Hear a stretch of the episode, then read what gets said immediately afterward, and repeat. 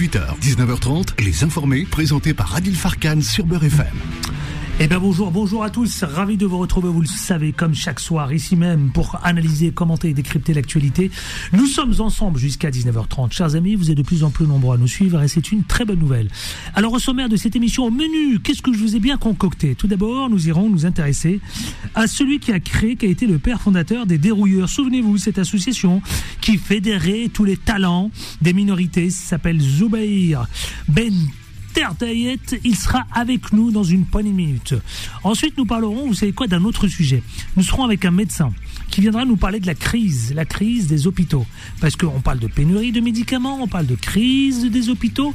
Et vous le savez, d'ores et déjà, dès cet été, ça risque de chauffer. Et puis, 18h30, c'est Abby, Abby l'américaine, notre stagiaire américaine à qui j'ai demandé de nous écrire une petite chronique. Ben oui, il faut bien qu'elle s'exerce, euh, cette jeune américaine. Qu'elle s'adonne évidemment à l'exercice de la langue de Voltaire. Voilà, on va l'écouter tout à l'heure, faut la soutenir. 18h30. Et ensuite, c'est le débat, le face-à-face. Le face-à-face, c'est avec nos deux débatteurs influenceurs qui seront avec nous pour parler de la grand-mère et de la petite-fille, cette vidéo, cette vidéo, cette violence, agression on en parlera tout à l'heure. Direction aussi avec le plan de sobriété. Je parle de la clim, je parle de la pollution, je parle de l'électricité, je parle de comment nous devons-nous nous préparer pour cet été, dès maintenant, d'ores et déjà. Journée mondiale des réfugiés, sauf que ça polémique, parce que vous figurez-vous qu'il y a une tribune qui fait parler d'elle. Euh, l'asile et l'immigration contribuent à stigmatiser les personnes migrantes. Et puis la retraite, la retraite qui a du mal malgré la réforme. Le système risque d'être durablement en déficit. Ah bon? On a la clochette? On peut la dégainer là? Parce que on est au courant quand même. Hein. Bon, vous le savez, c'est maintenant, c'est tout de suite et en toute liberté. Les infos d'expression. L'interview. Liberté d'expression, bien sûr. L'interview. C'est parti, vous savez, avec celui qui a fondé les dérouilleurs. C'est Zobair. Bonjour Zobair. Bonsoir Adil. Bonsoir Zobair Ben Terdayet. Comment ça va Ben Terdayet. C'est bien ça, hein j'ai pas écorché votre nom. Ben Terdayet. C'est ça, Ben Terdayet, absolument. Vous avez été à l'initiative il y a quelques années, souvenons-nous, des dérouilleurs, cette fameuse association qui fédérait tous les talents, les talents hexagonales des minorités. C'est toujours d'actualité, ça, dites-moi d'ailleurs? Oui, on, fait encore quelques rencontres de, temps en temps, c'est un peu moins actif, mais on fait bientôt les 20 ans, alors on a ambition de relancer la machine relancer la machine. Pour quelle raison? Parce que vous estimez qu'aujourd'hui, les dérouilleurs, euh, dix ans après, euh, doivent occuper la scène euh, de notre société? En fait, lorsqu'on a lancé les dérouilleurs il y a, il y a 20 ans, on l'a fait avec peu de moyens. Et l'idée était, un peu avant tout le monde, de mettre en avant les, belles réussites et le concept de mentoring, de rôle modèle. Nous, on l'avait déjà en tête, bah avec des gens qui sont partis de avec lesquels on peut vraiment s'identifier. Vous étiez un peu, vous étiez un peu, vous étiez un peu les précurseurs, Zoher, hein, Zoher Ben Terdayet.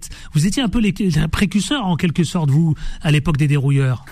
Oui, en, 2000, euh, en 2004, on était vraiment euh, euh, en avant et on avait un modèle vraiment très spécifique qui consistait à, à responsabiliser les gens. Sauf et que 20 ans après, on s'est rendu compte que beaucoup d'associations se sont créées, eux ont pris des subventions, fait des choses, mais euh, les résultats sont mitigés. On se rend compte que finalement, les, euh, les, plus jeunes euh, galèrent toujours, c'est toujours les mêmes problèmes. Des problèmes de, de, réseau, un manque de réseau, un manque de visibilité. Et on se dit, bah, faut revenir dans le game. Justement, Zoé, j'ai envie de vous poser cette question parce qu'elle m'interpelle. Zoé Benter Dayet, c'est inquiétant quand même ce que vous dites. Vous dites 10-15 ans après, vous venez de vous apercevoir que la jeune génération a besoin de réseau, que ce plafond de verre existe toujours. Euh, ça interpelle, ça préoccupe quand même, Zoher.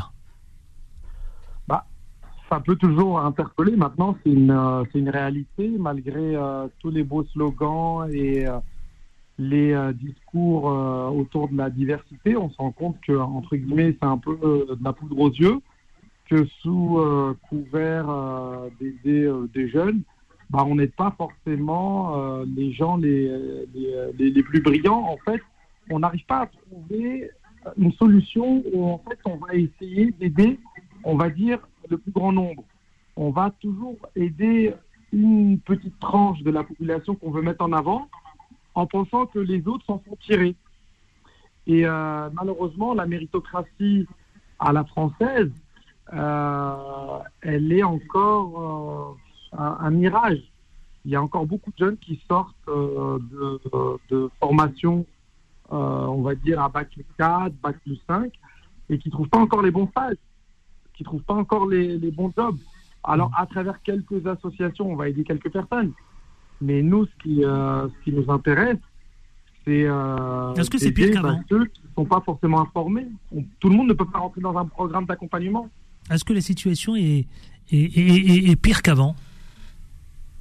Bah, Pour moi, elle est pire qu'avant. Vous savez pourquoi? Oui. Parce que quand nous, on a galéré, nos parents, ils étaient très souvent illettrés, analphabètes, ils avaient un niveau scolaire très faible. On a quasiment tous grandi en, HLM. Et donc, le fait qu'on galère, entre guillemets, c'était un peu normal. Une discrimination, on va dire, sociale. Euh, et les professeurs étaient tout de même bienveillants. Mmh. Aujourd'hui, on est dans une situation où les jeunes ont des parents qui ont grandi en France, des parents qui ont fait des études, ils sont, des parents qui savent lire et écrire. Et ils sont français. Euh, certains qui ont peut-être accédé à la propriété. Donc on aurait dû euh, en fait avoir une situation meilleure. Oui. Et là, c'est pas normal. C'est juste. Oui, c'est vrai. Alors, Zoé, euh, j'ai envie de dire une suite logique, euh, peut-être, certainement. Euh, entre-temps, vous avez évidemment animé plein de choses. Zobert, Benter Dayet. Et notamment, vous avez décidé de vous lancer dans une aventure. Une aventure où vous invitez chacun d'ailleurs à devenir ambassadeur. De quelle aventure s'agit-il? Alors, il y, a, deux ans, après euh, le Covid, j'ai décidé de, me relancer dans l'entrepreneuriat et j'ai décidé d'aller dans un secteur où les gens de la diversité sont très peu présents, c'est le monde de la finance. Mhm. Et, euh, et j'ai souhaité euh, réfléchir sur euh, comment donner du sens à son argent. Euh, parce qu'aujourd'hui, tous les jeunes, tout le monde en fait en général, a un compte en banque. Beaucoup de gens aujourd'hui se préoccupent de ce que les banques peuvent faire pour l'écologie, mhm. mais très peu réfléchir sur ce que les banques peuvent faire pour la diversité, plus d'égalité.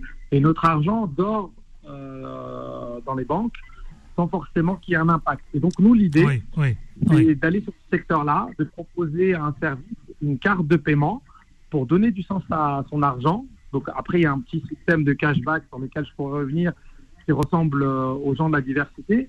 Mais l'idée, c'est que ce qu'on peut gagner, on pourra le reverser à des associations qui luttent contre l'échec scolaire ou les inégalités. C'est un peu euh, une continuité du combat que j'ai mené euh, pendant 20 ans dans le monde associatif. J'ai essayé de faire le lien avec ce que j'ai pu faire dans ma carrière professionnelle en me disant, bah, tout le monde a une carte bancaire, tout le monde a un compte, tout le monde fait des achats. C'est vrai. Bah, c'est dommage que euh, cette fonctionnalité ne soit pas utile aux autres. Donc c'est un cercle vertueux, euh, mon cher Zubair.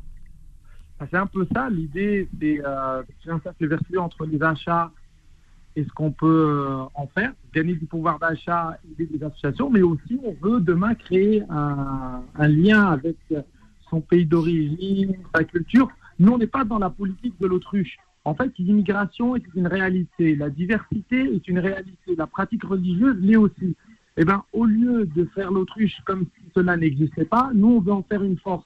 Au lieu de laisser les gens exclus du système financier et du système bancaire, eh bien, on dit il vaut mieux les intégrer, être transparent et euh, donner une éducation, euh, entre guillemets, financière à ces gens-là pour que demain, ils puissent accéder à la propriété, accéder à des services financiers comme n'importe quel français et tirer toute cette frange de la population vers le haut. Et ce rôle d'ambassadeur, c'est d'être ambassadeur pour qui au juste, euh, précisément, Zobair ah, alors le rôle d'ambassadeur, c'est un peu particulier en fait pour euh, faire connaître un peu notre offre, parce que ça fait deux ans qu'on travaille dessus, et on, on a de la visibilité maintenant sur le lancement. On a décidé de faire une campagne de crowdfunding pour vendre euh, notre carte un peu à l'avance. La carte sera lancée en octobre, mais on propose aux gens de l'acheter dès maintenant. Ils peuvent acheter une carte ou plusieurs cartes pour leurs proches pour pouvoir nous donner de la force, pour pouvoir euh, trouver un peu de C'est quoi, pour ça s'appelle.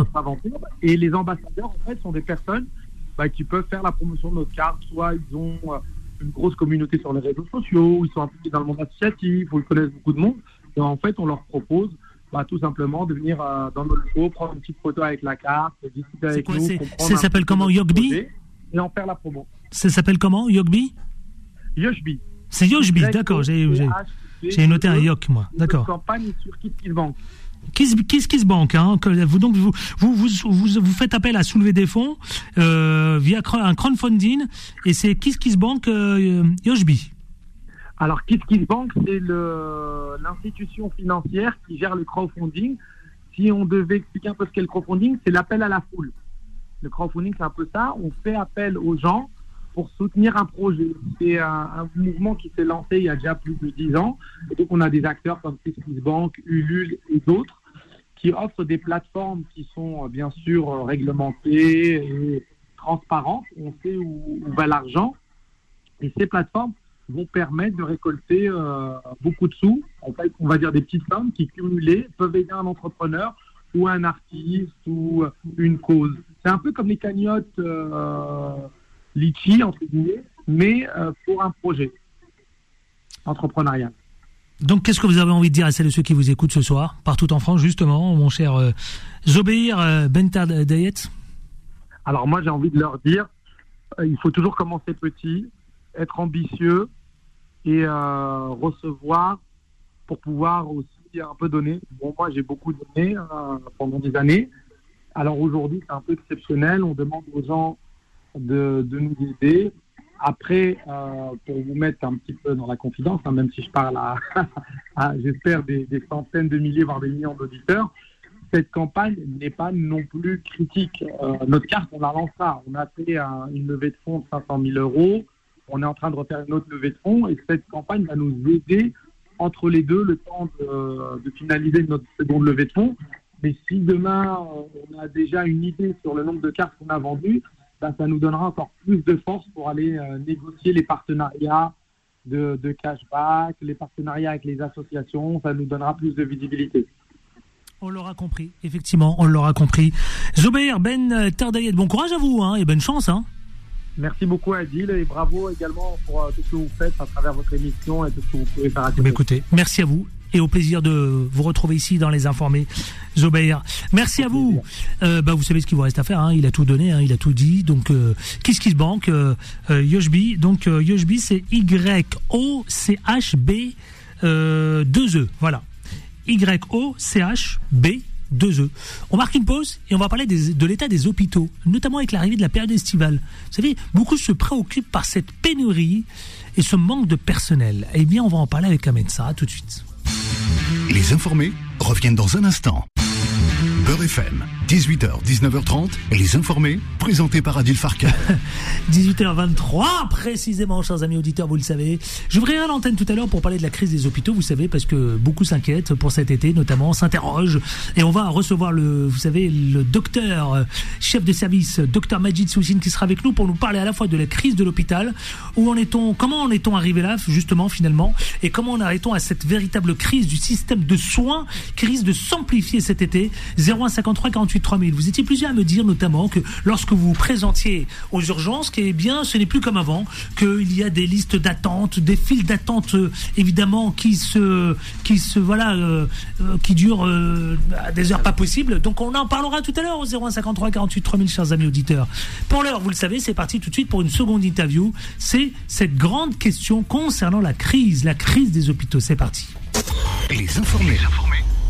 L'interview. C'est un sujet, vous le savez quoi, on en parle de plus, de plus en plus. Et de tous les jours d'ailleurs, il fait l'actualité. Notamment, souvenez-vous, euh, Emmanuel Macron, le chef de l'État, parlait de cette fameuse, euh, comment dirais-je, relocaliser la production, qui est un premier pas important, mais pas suffisant. On néglige évidemment et disent les autres. Je veux faire référence de la pénurie de médicaments. Je vais en parler avec le chef euh, docteur Majid Soussine, que vous connaissez. Vous connaissez sa voix, vous connaissez ses chroniques.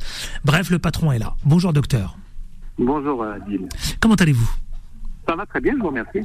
Dites-moi, alors d'abord, je veux parler de deux sujets qui nous préoccupent. La période estivale, on est en plein dedans, on y arrive, ça y est, c'est dans quelques semaines. Et vous savez, j'ai d'abord cette première question. Première question que soulèvent nos auditeurs. Ils sont très très nombreux, et partout en France d'ailleurs, hein, à regretter que le service des urgences n'est plus géré comme il y a encore quelques années, qu'ils se retrouvent évidemment avec de longues euh, listes, longues d'attente, et qu'ils euh, sont pas traités du tout comme, comme avant. Beaucoup sont dans ce regret. Que se passe-t-il véritablement dans les hôpitaux français, mon cher docteur? Bah, il y a plusieurs choses qui se passent. Alors, il y a une, surchauffe nette des, du fonctionnement des établissements, avec une pénurie de personnel évidente. Et la pénurie de personnel ne tient pas aux rémunérations, elle tient à l'absence de désir de travailler à l'hôpital. Et c'est ça qui est beaucoup plus grave parce qu'aujourd'hui, beaucoup d'établissements sont prêts à payer plus cher leur personnel pour les recruter, mais les gens ne veulent plus s'engager dans un, dans un travail qui leur apparaît comme intéressant, éprouvant, mal rémunéré, mal considéré. Et aujourd'hui, les gens choisissent plutôt de prendre des carrières d'intérimaires. Ça va bien aussi avec l'époque. Et on voit très bien de jeunes infirmières à peine sorties de l'école qui veulent pas se fixer, et qui préfèrent faire des missions à droite et à gauche sans s'investir dans une équipe, chose qui était totalement exceptionnelle autrefois et qui devient aujourd'hui un vrai phénomène. Ce qui explique ce malaise persistant, mon cher docteur, parce que figurez-vous que les auditeurs regrettent ce malaise persistant quand ils se présentent désormais aux urgences euh, euh, des hôpitaux. Oui, alors la, une crise. Attendez, je vous pose juste la question. Une crise je vous le dis, qui s'éternise. Et vous l'avez dit vous-même à demi-mot, des soignants qui s'épuisent puisqu'ils réclament aujourd'hui justement ce job d'intérimaire. Ah parce qu'en fait, le job d'intérimaire, c'est le, gâteau au chocolat. Vous travaillez comme vous voulez, quand vous voulez, quand vous voulez, au prix que vous voulez et dans l'endroit où vous voulez, sans responsabilité, sans engagement. C'est très tentant euh, par, rapport aux contraintes que vous vous êtes dans un service, avec les contraintes administratives, d'engagement, de responsabilité. C'est très difficile à vivre, contrairement à ce que peuvent penser les gens. La situation des urgences, elle est très particulière. Euh, 30% des patients qui sont aux urgences ont réellement leur place là-bas. 70% euh, n'ont rien à y faire. Ça tombe dans un contexte où il n'y a plus de médecins généralistes, il y a une pénurie de médecins de famille, euh, il y a une difficulté à assurer la permanence des soins parce que les gens ne veulent plus s'engager. On est dans une société où on a changé. Les médecins veulent aujourd'hui vivre comme tout le monde. Ils veulent pas travailler le samedi, ils veulent pas travailler le dimanche, ils veulent pas faire de garde. Les femmes veulent fermer leur cabinet le mercredi parce qu'elles veulent s'occuper de leurs enfants elles veulent travailler sur des volumes de 35 heures. Ça fait partie de la, culture, la culture dominante aujourd'hui dans notre pays. Dites-moi, docteur. Les médecins sont pas étrangers à ça. Dites-moi, docteur, on a un retour, un son euh, d'écho. Certainement, peut-être que votre radio est allumée. Euh, on me demande. Elle est éteinte peut-être. Alors je ne sais pas d'où vient ce, ce signal de, de retour euh, d'un écho. Dites-moi, est-ce qu'il y a là, on peut signaler un, un cri d'alerte, ce cri d'alerte, avec notamment, vous savez quoi, finalement, est-ce qu'on n'opte pas pour des solutions miracles? Parce que, parce que la situation, la situation, la situation, elle est en train de se dégrader, mon cher docteur, clairement. Ah ben, la situation est catastrophique et en fait, je pense que les Français mettent un peu de temps à se rendre compte de ce qui se passe. Il n'y a pas de solution miracle. Ça, c'est totalement impossible. On ne croit plus au miracle aujourd'hui. La, situation ne peut que se dégrader et je ne vois pas comment elle peut s'améliorer. Moi, j'ai de grandes peurs pour l'été. Comment, comment, comment voyez-vous la situation? Parce que nous entrons dans une période estivale où, évidemment, euh, la situation, hein, notamment les urgences, risquent d'être euh, de plus en plus sollicitées. Je vous pose la question ces urgences justement débordées, ces grèves, euh, on a parlé de tous ces médecins, de ce personnel soignant. on parle aussi d'un système, un système, vous le savez quoi, mon cher docteur de, santé français, qui est à bout de souffle. Alors comment peut-on annoncer cette période de période estivale à laquelle on va être confronté, mon cher docteur? Eh ben, on peut avoir les plus grandes craintes. On voit déjà que certains services d'urgence dont c'est la faillite totale euh, sur des modes de fonctionnement réduits pour limiter l'accès aux urgences aux patients qui ont été régulés, ce qui peut être tout à fait légitime. Et je pense que le grand tort, c'est de ne regarder l'hôpital que par le petit bout des urgences. C'est l'ensemble du système qui est malade. Les urgences souffrent parce qu'il n'y a pas de lit ouvert pour transférer les patients des urgences dans les services de médecine, dans les services de chirurgie, dans les services de rééducation Et donc, le, petit bout des urgences n'est que le reflet du dysfonctionnement Mais qu'est-ce que global. Vous dites, mon cher docteur, qu'est-ce que vous répondez à celles et ceux qui nous écoutent ce soir Je vous le dis clairement, qui passent plus de 8, heures, 6 heures, 10 heures d'attente aux urgences. Notamment, j'avais un exemple d'un père de famille hier qui euh, qui, qui, est venu euh, crier, hein, c'était un cri d'alarme. Justement, euh, sa vidéo a été vue sur les réseaux sociaux, plus de 1 million 3, où son bébé, sa petite fille de 6 mois, c'est des, c'est des heures d'attente euh, alors qu'elle était dans une grave situation de, justement, euh, pour des soins. Eh bien, ça, la seule solution, c'est la responsabilité des citoyens, c'est la responsabilité des individus qui doivent ne pas aller aux urgences quand ils n'ont pas de raison d'y aller pour une les urgences c'est pour une pathologie grave, c'est pour une situation de détresse. Ce n'est pas pour parce qu'on a besoin d'une consultation rapide ou d'avoir accès à un examen complémentaire de manière rapide. Parce que quand on fait ça, on encombre les urgences et justement sans qu'ils en ont besoin, ne sont pas pris en charge dans les délais raisonnables. Alors comment voyez-vous cet été Comment voyez-vous le, le, service des urgences et notamment les hôpitaux pour cet été Période, on ah le sait d'ailleurs, hein, euh, qui risque d'être dense. Ah oui, ben, on, voit très bien comment ça va fonctionner. Le service va être dégradé. Euh, euh, on le sait déjà et ça a déjà commencé depuis des mois.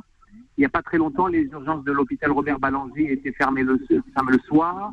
ça se généralise dans plein de centres hospitaliers en province ou dans la région Île-de-France. On a vu des services hospitaliers euh, fermés pendant une semaine faute de médecins qui avaient déposé en masse des arrêts maladie.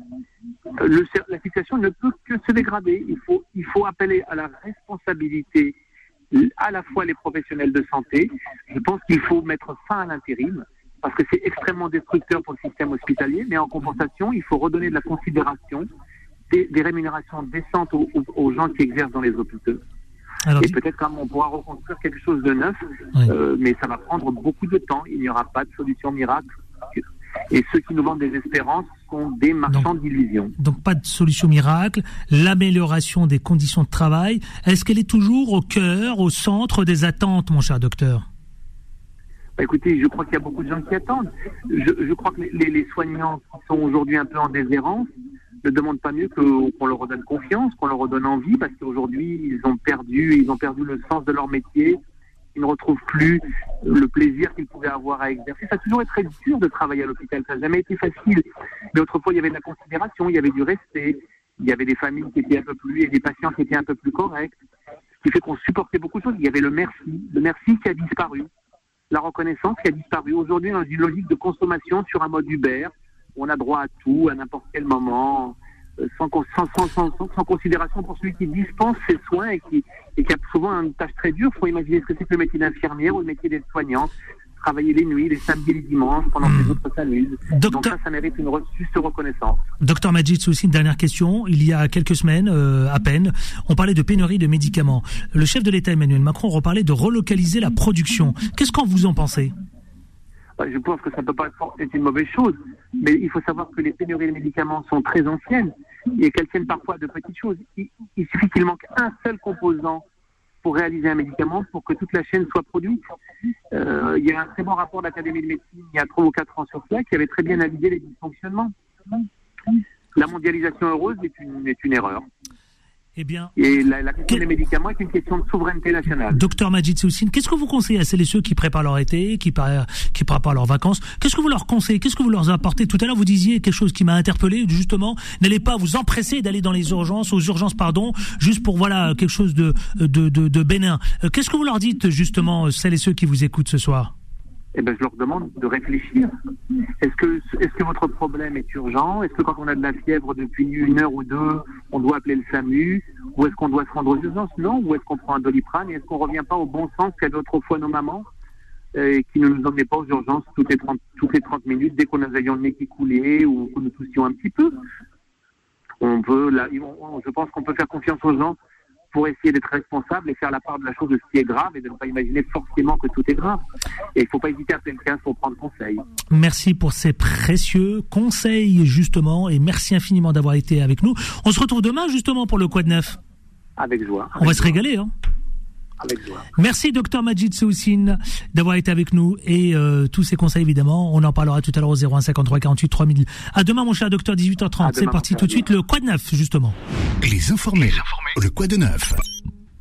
Et le quoi de neuf, vous le savez, Alors j'ai décidé aujourd'hui dans les informés de donner justement une expérience à cette jeune américaine qui s'appelle Abby. Bonjour Abby. Bonjour.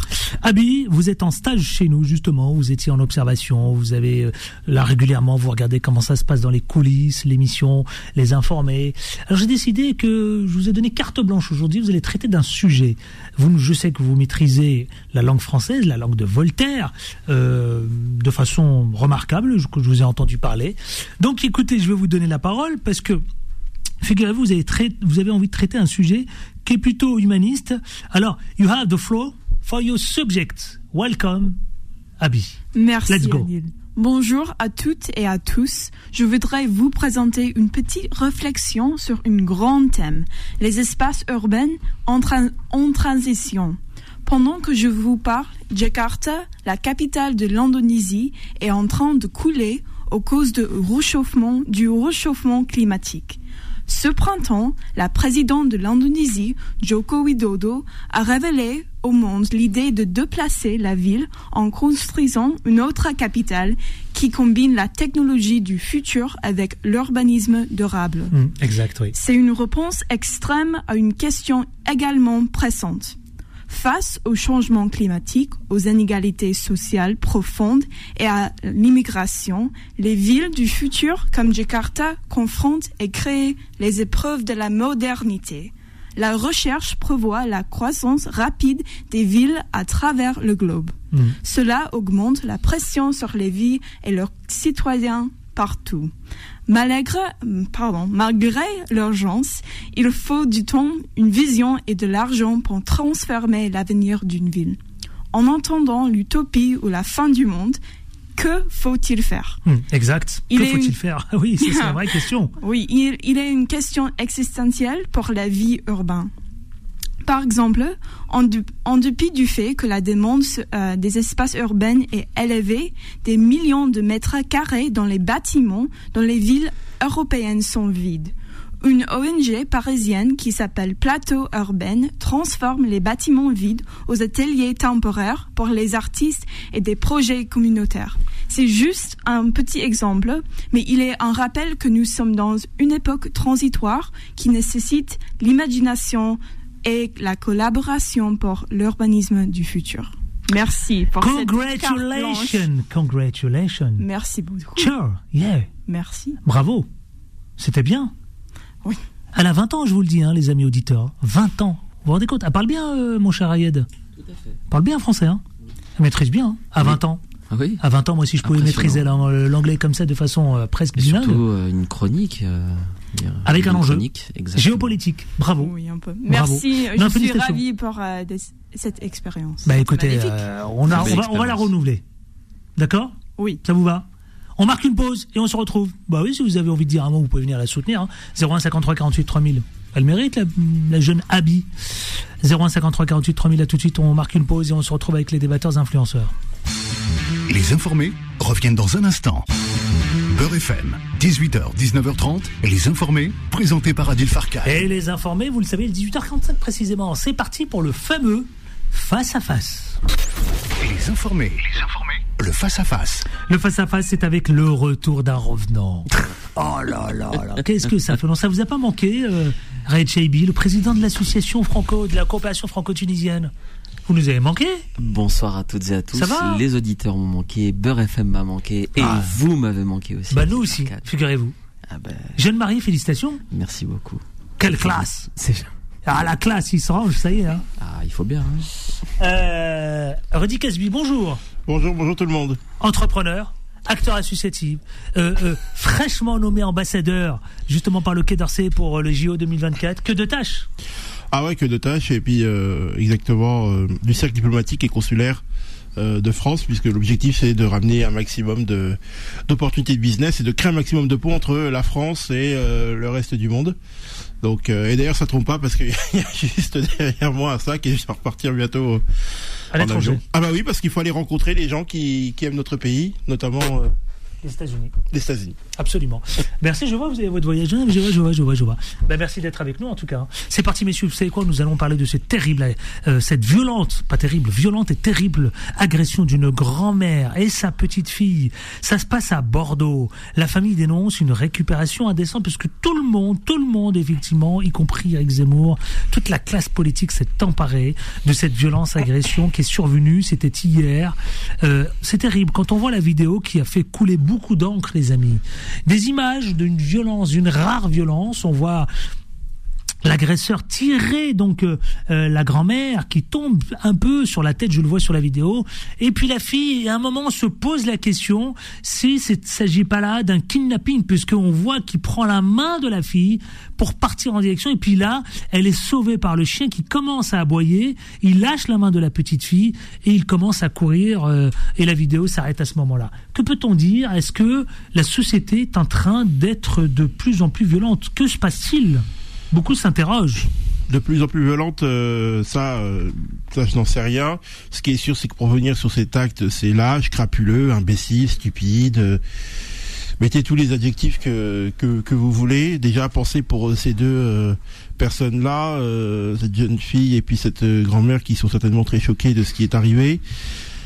Et puis après, les récupérations politiques. il y en Vous a... dites c'est indécent? Ah, de quoi? La récupération politique? Oui, largement indécent. D'ailleurs, c'est marrant parce que... euh, Qu'est-ce qui est marrant c'est pas c'est pas l'acte en lui-même vous l'avez compris mais c'est de, le fait est de voir quelqu'un qui est typé euh, avec un certain faciès tout de suite on fait rapprochement avec l'immigration ça se trouve il est français Hmm, Mais il est français. ça se trouve il est né en France euh, Mais il est de parents martiniquais ben voilà Mais il est français, de parents français. voilà et pourquoi alors euh, certains membres de, de l'extrême droite font tout de suite le rapprochement avec l'immigration comme si que le monsieur était fraîchement débarqué en France? C'était peut-être pas le cas hein. Oui, Donc, mais euh, non mais voilà, non mais c'est encore. Bref, déjà cet acte est crapuleux, et ensuite la, la, la reprise euh, politicienne d'Éric Zemmour, parce qu'il faut le nommer, c'est lui, hein, c'est pas les autres. Moi, je veux juste qu'on parle, vous savez quoi, d'un sujet? Je je veux vous laisser réagir, mais surtout, je veux qu'on parle de cette délinquance que beaucoup soulèvent. Beaucoup de la classe politique soulève la délinquance en question. C'est ça qui est important. C'est quoi cette délinquance qui est en question aujourd'hui? D'abord, réaction de Raid Shaibi. Bah, Concernant cette violence je suis d'accord Je suis d'accord avec ce qui vient d'être dit. euh, les images sont, sont, sont choquantes. euh, et évidemment, on a tous une pensée pour, euh, pour cette dame et, cette petite fille. Euh, celui qui a posté les images, je pense qu'il n'a pas fait la chose la plus intelligente qu'il ait dû à, à faire. Euh, je- même la famille d'ailleurs a, a déploré euh, à la fois que, que ces images circulent et surtout derrière la récupération politique. Bon, euh, les- chaque occasion est bon pour euh, pour euh, pour se pour pour se faire pour se pour se refaire la cerise. Je trouve regrettable que euh, on, on fasse de la de la récupération sur un sur un fait aussi terrible que celui-là. Mais La famille a un regret, hein, la famille. bien sûr, bien sûr. La famille regrette justement cette récupération qui est qualifiée d'indécente. Bien sûr qu'elle est indécente. Bien Indécente. évidemment. Maintenant, le, le- en plus, le- le- la- la- le- le- la- la- l'imbécile, pardonnez-moi, mais qui, qui a, qui a commis cet acte lâche, parce qu'il n'y a pas d'autre mot, a été arrêté. Maintenant, on verra ce que la justice va, va décider. Euh, mais ça soulève aussi un autre problème, si vous me le permettez, euh, Allez-y. Adil, puisque en, en découvrant les suites de cette affaire, on découvre que cette personne qui a agressé euh, lâchement cette, cette vieille dame et, et sa petite fille euh, semble souffrir de troubles psychologiques, que d'ailleurs même la police disent eux-mêmes qu'il est connu de, de, de, de par euh, ces troubles. Exact. Ce qui pose la question du, du traitement de, de ces cas-là, de ces personnes qui ont des troubles psychologiques et qu'on laisse comme ça dans la nature. C'est un sujet, je pense, qu'il faudrait, sur lequel il faudrait se pencher. Eh ben justement, on va en parler. C'est cette délinquance euh, que beaucoup soulèvent, notamment la classe politique. Cette délinquance euh, à Bordeaux et dans d'autres provinces, et y compris à Paris, dont les chiffres ont connu une importante hausse ces dernières années. Alors que, évidemment, euh, alors entre réalité, entre ce que vous le disiez, évidemment récupération politique, mais là. Euh, la classe politique est en train de soulever justement euh, que la délinquance est en question. Rudy Casby. Ça aussi que beaucoup s'opposent. Le rapport entre violence et immigration et délinquance, oui, bah, ça existe depuis euh, depuis la nuit des temps. Après, on en parle beaucoup parce que il y il y a un projet de loi dont certainement tu vas revenir dans quelques instants. Maintenant, euh, c'est toujours les mêmes choses, les mêmes résultats. On joue sur les émotions des gens. Je commence, je, je commence à me poser la question de savoir si les gens ont toujours un cerveau. Hmm. Ça commence à, Ah bon, vous en doutez. Tournez bien le micro vers vous, s'il vous plaît, Rudy. Je commence à, à me poser la question de savoir si les gens ont vraiment un cerveau. Oui. Parce Pourquoi? que, ben parce qu'on parle d'un qui, fait. qu'est-ce qui fait que vous soulevez cette question? Ben parce qu'on parle d'un fait et tout de suite on va faire des généralités. Je me suis promené ne serait-ce que sur euh, Instagram pour pas le pour pas le nommer et les gens n'ont plus de cerveau. Les gens ont perdu toute capacité d'analyse, de réflexion, euh, de prise de hauteur, De recul euh, de recul. Les gens ne croient plus aux dire- chiffres. Ça veut dire que vous êtes en train de me dire qu'ils consomment. Consomment, Ah ben on est en face de pleureuses, On oui. consomme et puis voilà. Mais le problème, c'est que les pleureuses, elles votent. Et c'est un peu tout le problème. C'est-à-dire que les gens n'ont pas la capacité de réfléchir par eux-mêmes. Ils ne l'ont plus. Mm. Il y a eu... euh, Vous êtes d'accord avec ça, Red JB Bah, on est dans un ouais. monde fou en plus avec les réseaux et compagnie. Bon, on est un- dans un monde un, un petit peu fou. Ce que Euh, soulève Rudy, c'est que je- vraiment, c'est ce recul nécessaire maintenant. Bien sûr, mais le problème c'est qu'on on n'a pas tendance à dépassionner les débats et on est dans le dans le on, on- on est dans le monde de l'instant. On réagit à chaud et puis voilà quand on quand on voit des des, des réactions comme celle-ci où qu'on fait tout tout de suite le, le signe égal entre immigration et délinquance, on jette l'opprobre et puis derrière euh, ça entraîne des conséquences qui sont qui sont terribles, y compris pour celles et ceux qui veulent venir ici de manière tout à fait euh, légale et de manière sincère, ou ceux même qui sont ici présents depuis très longtemps, qui sont nés ici et qui subissent les, conséquences de ces déclarations. Je pense qu'il faut dépassionner tout ça, mais malheureusement on est dans un monde qui ne le permet plus. Est-ce que finalement, n'est-ce pas un peu trop tard quand vous dites que les réseaux sociaux, euh, les gens consomment, zappent, euh, et évidemment, comme vous le soulignez tout à l'heure, Rudy Casby, ne réfléchissent plus du tout. Ils n'ont pas ce recul nécessaire. Oui, faudrait faire une autre émission pour apprendre les gens à s'éduquer eux-mêmes quand ils consomment des informations, à regarder les chiffres, parce que c'est vrai que c'est pas très très sexy, mais va falloir qu'on s'y fasse. hein. On est tous une entité quelque part dans ce monde. Euh, donc, euh, moi, je suis quand même très très très très inquiet parce que euh, les gens n'ont pas cette capacité d'analyse, parce que les gens ne sont que dans l'émotion, parce que les gens seraient capables aujourd'hui, je pense, d'applaudir un, un condamné à mort, hein, je pense.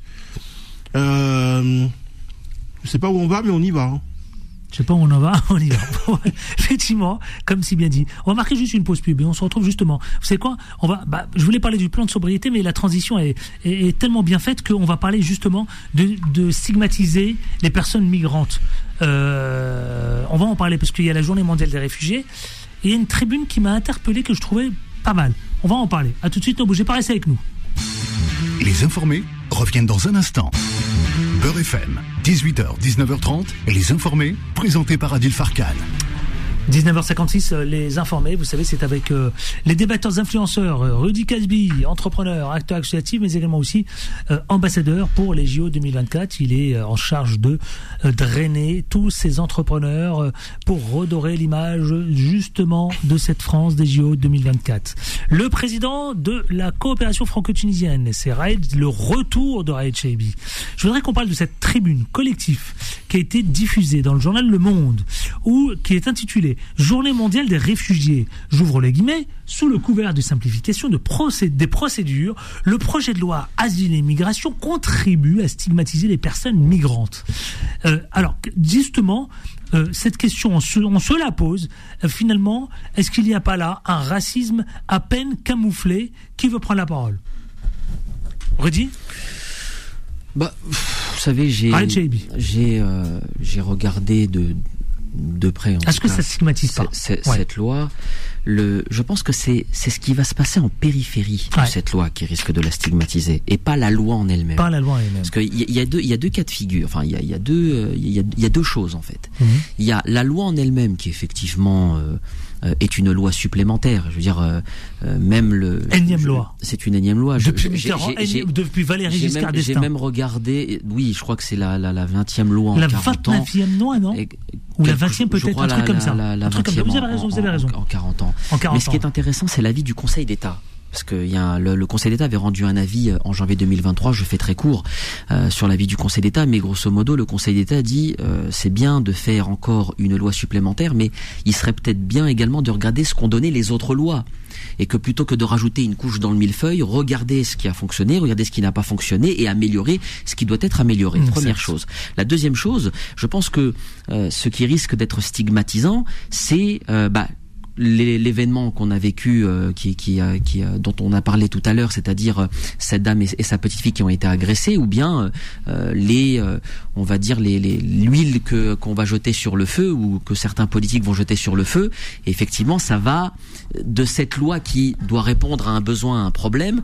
bien sûr, on va on va on va on va se servir de cette loi pour cogner dur contre contre comment dirais-je contre contre les immigrés ou ceux qui sont candidats à l'immigration. Mais je voudrais, s'il vous plaît, si vous me permettez, puisqu'on parle de, de, ce, de ce sujet, euh, ce sujet, en fait, pour moi, il, on, ne parle pas euh, dans, dans, dans, cette loi du problème des demandeurs de visa. Je parle notamment de ceux qui font les procédures des demandes de visa. Dans la loi, vraisemblablement, elle n'est pas abordée. Peut-être qu'elle est abordée, peut-être si c'est le cas, alors dans ce cas-là, mais à culpa. Mais je pense qu'à un moment donné, il faudrait se poser la question. Et là, euh, c'est un message que j'adresse directement au ministre de l'Intérieur Gérald Darmanin. Est-ce qu'il est normal aujourd'hui Alors je prends le cas pour celui que je connais le mieux, la Tunisie bien sûr, mais pour celles et ceux qui font des demandes de visa auprès de TLS Contact, qui est euh, le prestataire officiel de la France pour la collecte de demandes de visa, est-ce qu'il est normal que parfois on, on il, ceux qui sont les, demandeurs obtiennent des refus qui semblent vraiment injustifiés, mmh. que les coûts qui sont pas donné environ 150 euros, quand on a un refus, bah, c'est 150 euros de perdu, qu'il y ait des agences de voyage qui proposent, alors qu'ils n'en ont pas le droit, qui n'en ont pas le droit, qui proposent de faire directement la procédure auprès de TLS Contact, moyennant des sommes exorbitantes, Vous avez raison entre 250 et 300 euros. Vous avez raison de le dire. Dans, dans, dans, dans, Parce que certains, évidemment, c'est un gros problème. Et puis le délai de traitement profite de ce système pour euh, se faire de l'argent. C'est ce que vous êtes en train de nous dire. Exactement. Donc le ministre de l'Intérieur, qui était d'ailleurs à, Tunis euh, hier, euh, hier, je pense qu'il doit se pencher sur la question de TLS Contact et essayer de dépoussiérer tout ça, parce qu'il y a des choses qui sont scandaleuses et auxquelles il faut mettre fin. Désolé de vous avoir fait tousser. je ne tousse pas pour vous, je tousse parce que je viens de boire un verre d'eau. Et voilà, ça m'a fait tousser. C'est le direct. Rudy Casby. Alors, est-ce que ça contribue justement à stigmatiser les personnes migrantes et puis ce racisme qui ne dit pas son nom de plus en plus, à peine camouflé? Oui, et euh, vous savez, non seulement ça, ça, ça met en lumière un, un certain racisme à peine camouflé, et, euh, et il y a ceci d'injuste, le racisme en lui-même étant ceci déjà injuste, mais il y a encore ceci de plus injuste, c'est que on ne valorise pas l'apport de ces gens-là. Faut savoir, actuellement, je prends le cas d'un pays même comme les États-Unis. 80% mmh. des entreprises américaines à succès ont dans leur board des gens issus de l'immigration. Ouais. Vous confirmez, Abby vous confirmez J'ai pas compris ah, le taux. le taux de... Quel pourcentage 80. 80. Ok. 80. C'est énorme. 80. C'est énorme, 80. 50% sont des fondateurs petits-fils d'immigrés ou petits-fils d'immigrés. Hmm. Toute la tech américaine est concernée. Tout le BTP américain est concerné. Et qu'est-ce que se passe-t-il alors en France Eh bien, on va regarder en France maintenant, puisque on aime bien les chiffres. 20% des créateurs d'entreprises minimum SASU donc pas de l'auto-entreprise, sont des gens immigrés, étrangers. Je vais aller plus loin. Étrangers. Vous vous rendez compte? Maintenant, quand on regarde la part, par exemple même, de TVA déclarée, 70% dans les villes comme Paris, Lyon, Bordeaux, la TVA sont issus de services, d'industrie, de services. Et beaucoup d'entre eux sont des étrangers qui sont à la tête de ces entreprises. Et quand ils ne le sont pas, c'est eux qui créent la valeur ajoutée derrière. Quand, parfois même c'est pas le comptable, mmh. par exemple. Ça veut dire quoi? Ça veut dire que, mesdames et messieurs, vous regardez, vous écoutez la télévision. Sachez que sur la chaîne que vous regardez, par exemple, il y a très certainement et vraisemblablement quelqu'un issu de l'immigration à un poste de haut niveau la même chaîne qui va vous dire que la France a un problème. Chez les parlementaires, combien sont des gens issus de l'immigration qui sont assistants parlementaires ou conseillers parlementaires Je parle à Adil, vous étiez euh, au conseil présidentiel de la ville. C'est vrai. Je peux parler à vous.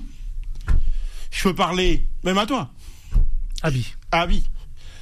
Etc. etc. C'est la réalité. Maintenant, qu'est-ce qui se passe dans nos zones rurales? Parce que beaucoup de gens qui parlent d'immigration n'ont jamais vu un étranger de leur vie, n'ont jamais été frappés par un étranger de leur vie. Alors qu'est-ce que vous êtes en train de dire que le projet de loi euh, asile et immigration contribue à stigmatiser justement cette population? Bah oui, mais il va falloir mettre un point sur l'éducation. Mais quand on habite Donc dans il faut une faire quoi alors? Qu'est-ce qu'on une- fait? Mais quand on habite dans une ville comme Baigne, qui se trouve à en Charente, d'accord? Il y a que 500 habitants. Comment on peut dire qu'on a peur d'un immigré? On n'en a pas vu un seul dans le village. Donc c'est un problème d'éducation. Et ensuite, parce que comme on a une France qui est de plus en plus paupérisée et de moins en moins intellectualisée, c'est quand même la réalité, alors on estime que c'est la place de la faute de l'autre. Mais pour ça, il n'y a qu'un seul vecteur, remettre les bibliothèques au centre des villages, apprendre que la France a toujours été une nation Vous êtes d'accord avec ça, Chebi Ouais. Bah parce que, enfin, je, je sais pas si tu as tu as fini ou pas, mais, mais c'est vrai qu'on a une autre mentalité ici. Tout à l'heure, tu, tu, tu parlais des chiffres aux États-Unis, c'est assez c'est assez édifiant. Enfin, ce sont les, les pays anglo-saxons. C'est éloquent, en tout bien cas. sûr, et puis euh, édifiant dans le, dans le dans le bon sens, je veux Dans le dire. bon sens. Euh, parce que c'est vrai que le- le- les anglo-saxons ont une autre approche de l'immigration. Euh, nous, on a une approche plutôt défensive, c'est-à-dire que voilà, on a, on, on- on crée cette peur, alors que euh, Bon, évidemment, euh, malheureusement, euh, parmi, le- parmi euh, les immigrés, comme d'abord comme n'importe quel Français de souche, il y a aussi des éléments perturbateurs, il y a de la mauvaise graine. Mais euh, il y a quand même des réussites, Euh, il y a quand même des personnes qui veulent venir en France et qui peuvent apporter à la France également.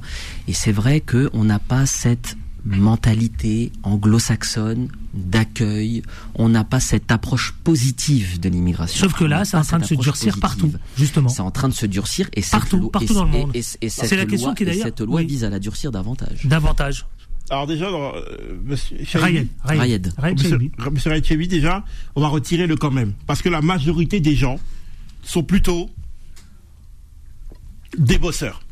Je connais pas une personne qui a déjà tenté d'immigrer quelque part, ne serait-ce que quitter sa région pour une autre, a fortiori sans même quitter le pays, voire même d'aller le pays voisin, qui n'est pas entrepreneur. Premièrement, aller essayer une fois d'habiter ne serait-ce qu'en Allemagne, ne pas parler l'allemand et trouver un boulot, c'est aussi facile que de faire une PME à succès en France. L'investissement de temps, culturel, d'argent, euh, créer un socle familial très fort, etc. Même quand on est jeune et qu'on s'appelle Abi et qu'on vient des États-Unis, c'est très compliqué d'arriver en France, d'essayer de, de bien apprendre le français, comprendre la culture des gens, etc., etc. Ensuite, vouloir y créer une entreprise. Vous voyez, c'est encore un capot dessus, puisque finalement, même le boulot de caissier, on n'y a pas le droit. Donc, pour créer une boîte, pour manger, c'est une complexité encore au-dessus. Je parle même pas de lever des fonds. Vous voyez Parce que pour ceux qui voudraient faire des startups, lever 2 millions quand vous avez euh, quand vous parliez depuis euh, seulement 4 mois le français, je raconte pas. Donc non, ce n'est pas vrai. C'est une jungle, c'est un colanta que les gens vivent à l'intérieur de notre pays avec le tout Un Colanta qu'on est en train de vivre. Ah bah oui. C'est pas mal dit ça. Il mérite une clochette, tiens. C'est La ça. clochette pour euh, Rudy Casby. Un Colanta qu'on est en train de vivre. Ouais. Mais oui, c'est ça que les- Red Chebi, ça vous fait sourire. Hein Le- la comparaison. La métaphore. La métaphore. ouais, Ouais. Si vous voulez. Non mais finalement, Mais- plus sérieusement. non, Non. seulement c'est un colanta, mais en plus ils doivent pas montrer qu'ils sont en train de faire colanta. ils doivent euh, rester très classe et très dignes. Ils doivent pas avoir la souffrance. On doit pas avoir leur souffrance qu'ils sont en train de faire leur colanta. Vous voyez, on, on en est là aujourd'hui. Parce que faut paraître bien, faut paraître intégré. Et puis par contre, euh, si tu as des coups dans le dos, euh, Finalement, je vous pose la question est-ce on qu'on doit pas les voir. finalement la dernière question sur ce sujet-là est-ce qu'on doit pas revoir toute la politique migratoire vous en parliez tout à l'heure, vous faisiez allusion Ah, mais, concernant mais- donc mais- de l'accueil jusqu'à Mais c'est même mieux que ça. C'est suggéré par le Conseil d'État. Hmm.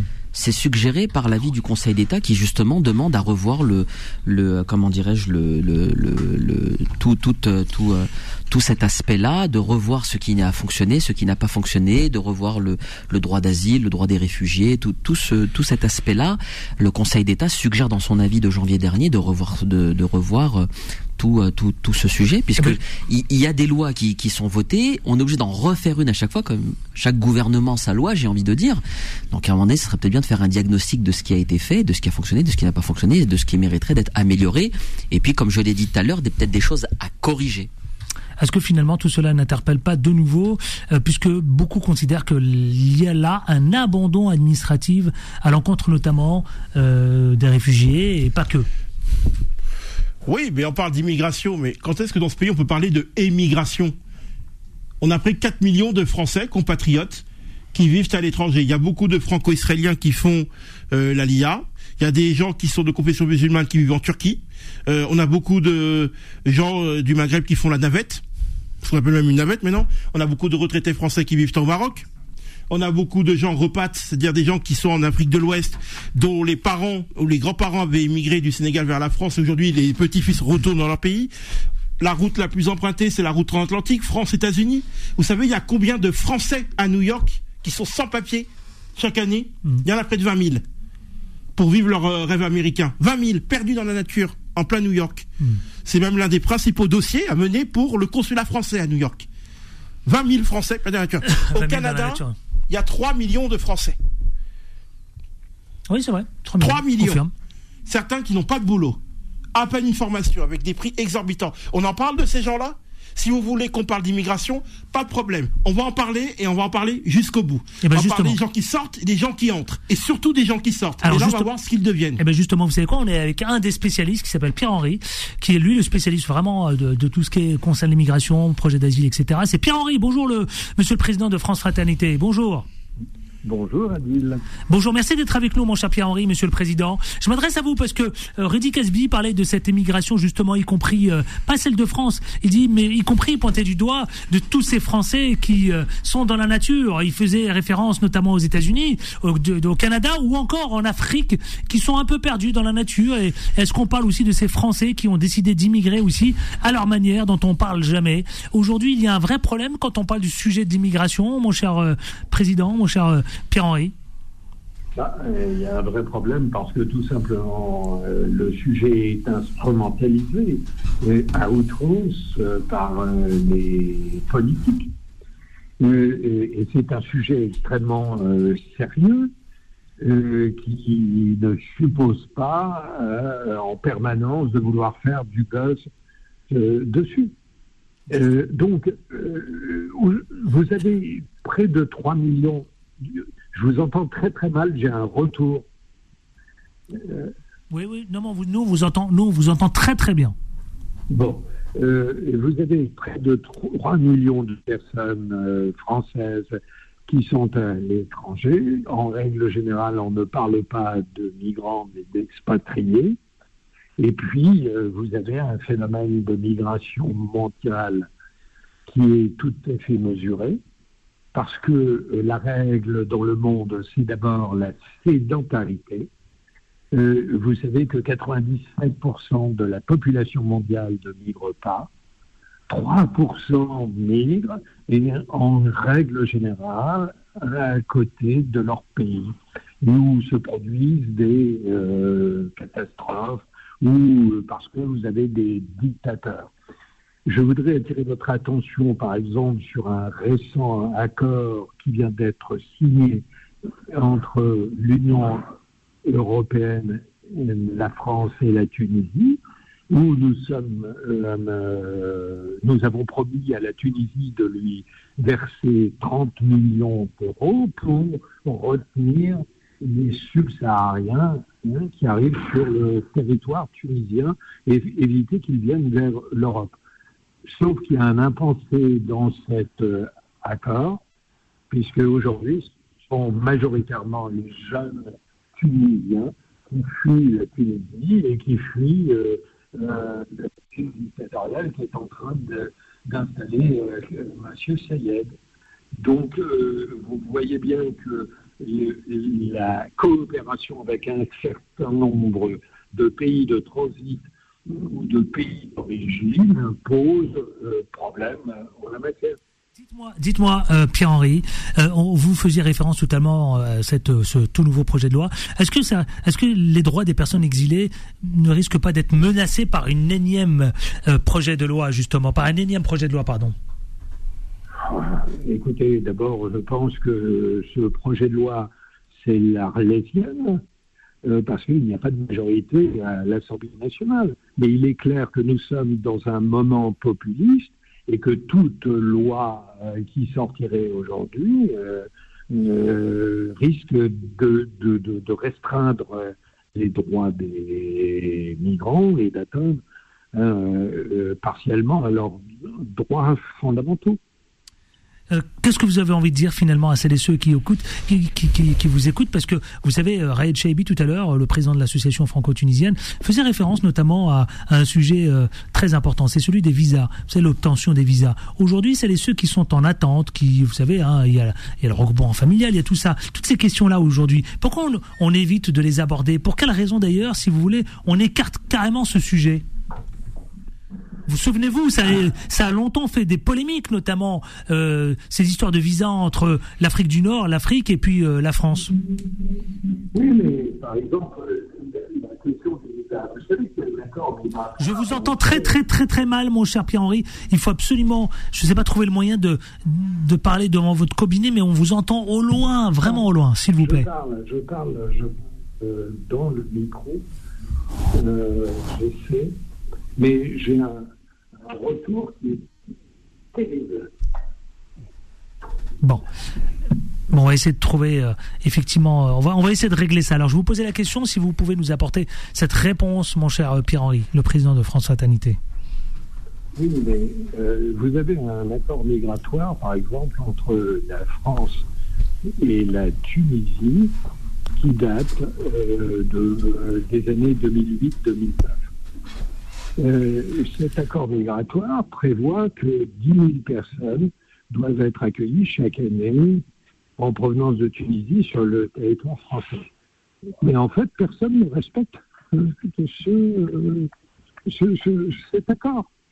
Et je trouve absolument scandaleux qu'un certain nombre de personnes qui veulent venir en France tout simplement visiter leurs voisins, euh, leurs collègues de travail, etc., ils ne puissent pas le faire. Et, ça, c'est un encourage à la migration euh, irrégulière.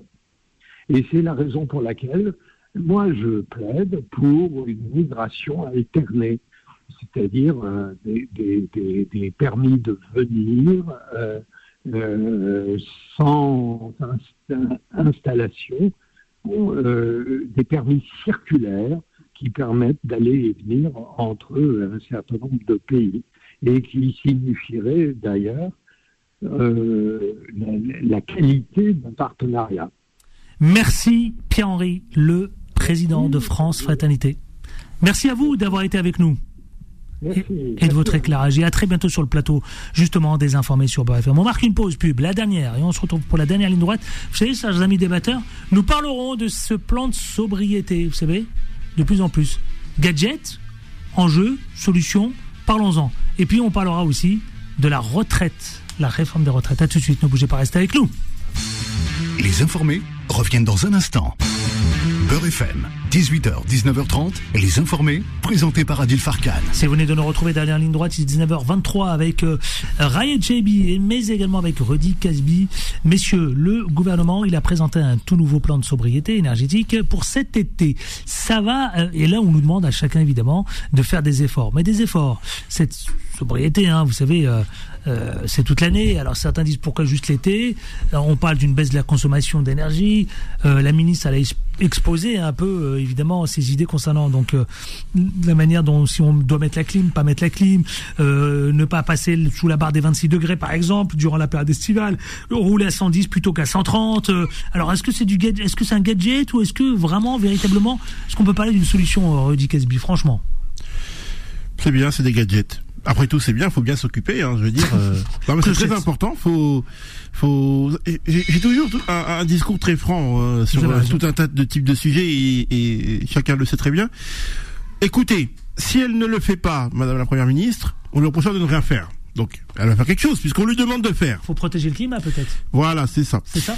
Après, il faut protéger le climat. Voilà, c'est ça. Et pour faire en sorte que le climat ambiant dans le pays soit encore un peu mieux et que dans les appartements, à partir du mois de juillet-août, particulièrement pour ceux qui vivent dans les outre-mer et qui, pour éviter les cyclones, quand même. Et ceux qui et les 40 degrés sont attendus. Absolument. venir cet été. Hein. Voilà, et, et, et, pour éviter euh, euh, les sensations de température ultra torrides que les jeunes dans les quartiers connaissent, pendant l'été, ça serait bien vraiment de travailler sur un plan de réurbanisation. Vous savez quelle est la première cause euh, qui fait que les jeunes traînent dehors dans les quartiers l'été? Dites-nous. Mais la chaleur. La chaleur. Quand vous vivez à 7 dans un appartement où il fait plus de 32 degrés et le soleil se couche à 22h30. euh, comment voulez-vous que les gens ne soient pas autre part que dehors? Exact. Donc, on veut lutter contre la délinquance, très bien.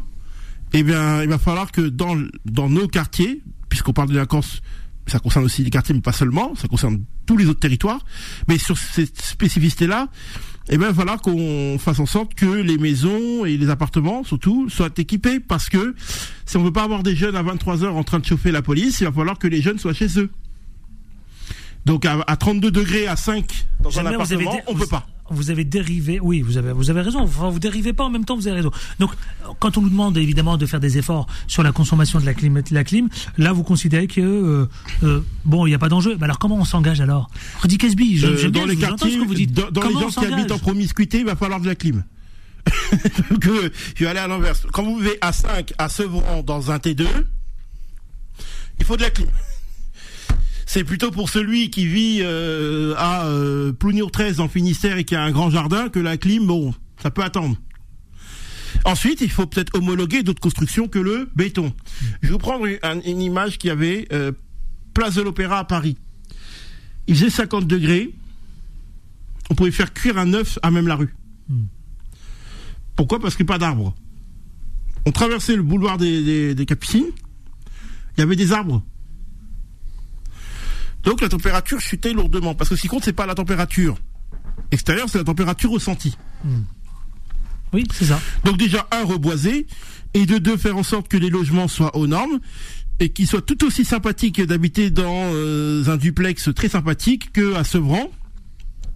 Parce qu'effectivement, si on veut qu'à 23 heures, les gens soient chez eux et pas en état d'ébriété avec de l'alcool dans les rues, il va falloir que les gens soient un peu chez eux à cette heure-là et donc ne traînent pas les rues, ce qui va causer des problèmes de dégâts, etc. Donc, euh, remettre la verdure, repeindre en blanc, arrêter euh, de vouloir détruire des arbres à tout prix et surtout faire en sorte que dans les foyers les plus démunis, que les jeunes soient bien chez eux en hiver comme en été. Alors, Raed Shaibi, ce plan de sobriété, vous avez entendu Rick dire Rudy Casby, justement, euh, il considère que c'est un gadget. Alors, comment finalement protéger le climat Bah, déjà, l'argument qui consiste à dire euh, s'il fait trop chaud dans les quartiers, donc ils sortent et puis limite ils font le souk, ils font pas tous le souk quand même.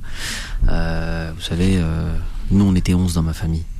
On était, on était 8, 9, puisque les plus grands étaient déjà partis dans un, dans un T5, dans d'une cité à, à Drancy. Pour autant, même quand on sortait, on faisait pas le souk, mais ça va, on, on vivait plutôt bien. Là, mais vous c'était un peu- à Rudy c'était- un, un difficile. Euh, Il y a une chose, néanmoins, quand même, qu'il a dit et qui, qui est quand même euh, vraie, c'est que si la ministre ne fait rien, on lui reprochera. Si elle fait, on dit que c'est gadget. Bon, qu'est-ce qu'on fait alors? Bah, T'as tous les commentateurs, qu'est-ce qu'on fait? Donc, euh, je pense que le, le, il y a eu un plan, je crois, de sobriété énergétique qui a été euh, qui a été lancé euh, à l'hiver dernier, parce qu'on avait le problème inverse, c'est-à-dire Ouais. comment on faisait pour se pour se chauffer, qui avait plutôt bien marché. Les Français avaient plutôt bien suivi les recommandations, ce qui a permis effectivement une baisse de l'énergie, etc. Donc, les Français avaient plutôt bien suivi, avaient été très euh, euh, vraiment euh, très très soucieux de de, de, de faire des économies d'énergie et sur le le, le, respect de l'utilisation de de, de, de Y compris les joueurs de foot montrent Bien l'exemple. sûr, Vous savez bien quoi sûr, ils ont ils ont vraiment montré l'exemple. bah justement, et- les stades seront allumés ont- une heure et demie avant le coup d'envoi et pas trois heures les- les- comme le- on le faisait avant. Les Français ont joué le jeu, donc on peut faire confiance à l'intelligence des Français. Par contre, il y a un sujet euh, que, que tu as dit et qui est quand même assez important. C'est effectivement dans, dans les constructions, notamment dans ces quartiers euh, populaires, peut-être revoir et refaire des, des constructions aux normes euh, écologiques. Je maîtrise pas le- les terminologies, vous m'en excuserez, mais effectivement, peut-être revoir aussi aussi les, les, constructions dans, dans, dans ces quartiers-là, dans, dans le cadre des, des nouveaux programmes d'aménagement urbain, de renouvellement urbain. Je pense que c'est aussi un sujet qu'il faudra, qu'il faudra euh, traiter. Et je pense que le, Olivier Klein regardera ça avec attention. En tout cas, je l'espère. sur le- les, les enjeux climatiques. Exactement, Dans les notamment quartiers. dans les constructions neuves, Dans les dans, le cadre des, des nouveaux Là, vous euh, faites programmes de renouvellement urbain. Exactement. Oui, oui, dites-moi. On vit dans un pays fantastique où tous les étés, on découvre que dans les outre-mer, on peut avoir des cyclones et on découvre que il fait 40 degrés tous les étés. Je vous dis, euh, on, 6 mois sur 12 en France, il fait entre 35 et 40. Pas aux Émirats, en France. Donc, euh, donc il faut accepter, on vit dans un pays aujourd'hui où il fera 40 degrés quasiment 5 mois sur 12 dans l'année. Donc Écoutez- maintenant, on fait quoi? Ben non, on fait quoi? Merci, messieurs. En résumé, ça va? Ça a été? Tout compris, Abby Bon, super. À demain? Oui, à demain. Merci, Casby. Ah, Redis. Merci Adil, merci. euh. Bah c'est ça. Merci tout le monde. Bah c'est Isabelle Casby, non? J'ai Ouais, fait c'est une faute? Non, non, c'est Vous vrai. ne l'avez pas appelé, vous l'avez pas appelé par son nom. Oui, c'est vrai, c'est vrai, c'est vrai. Bon voyage? Eh oui, je pars, euh, je pars, euh, figurez-vous, je pars euh, demain. aux États-Unis. Euh, non, je pars en Europe d'abord, mais bientôt aux États-Unis. Merci à. Merci à ne dis- faut pas disparaître. Hein. Non, non, Revenez je suis quand là, vous je suis voulez. là. Ça y est, c'est parti. Allez, 20h c'est Bilal, 21h c'est Vanessa. À demain avec autant de plaisir. Oui, Gabi, Abi On ne lâche rien. Ah, je lui laisse le le dire. J'équipe, voilà. j'équipe. Redites-le, redites-le. À demain, mais qu'est-ce qu'il faut? On ne lâche rien. Bravo, à demain. Retrouvez les informés tous les jours de 18h à 19h30 et en podcast sur beurrefm.net et l'appli Beurrefm.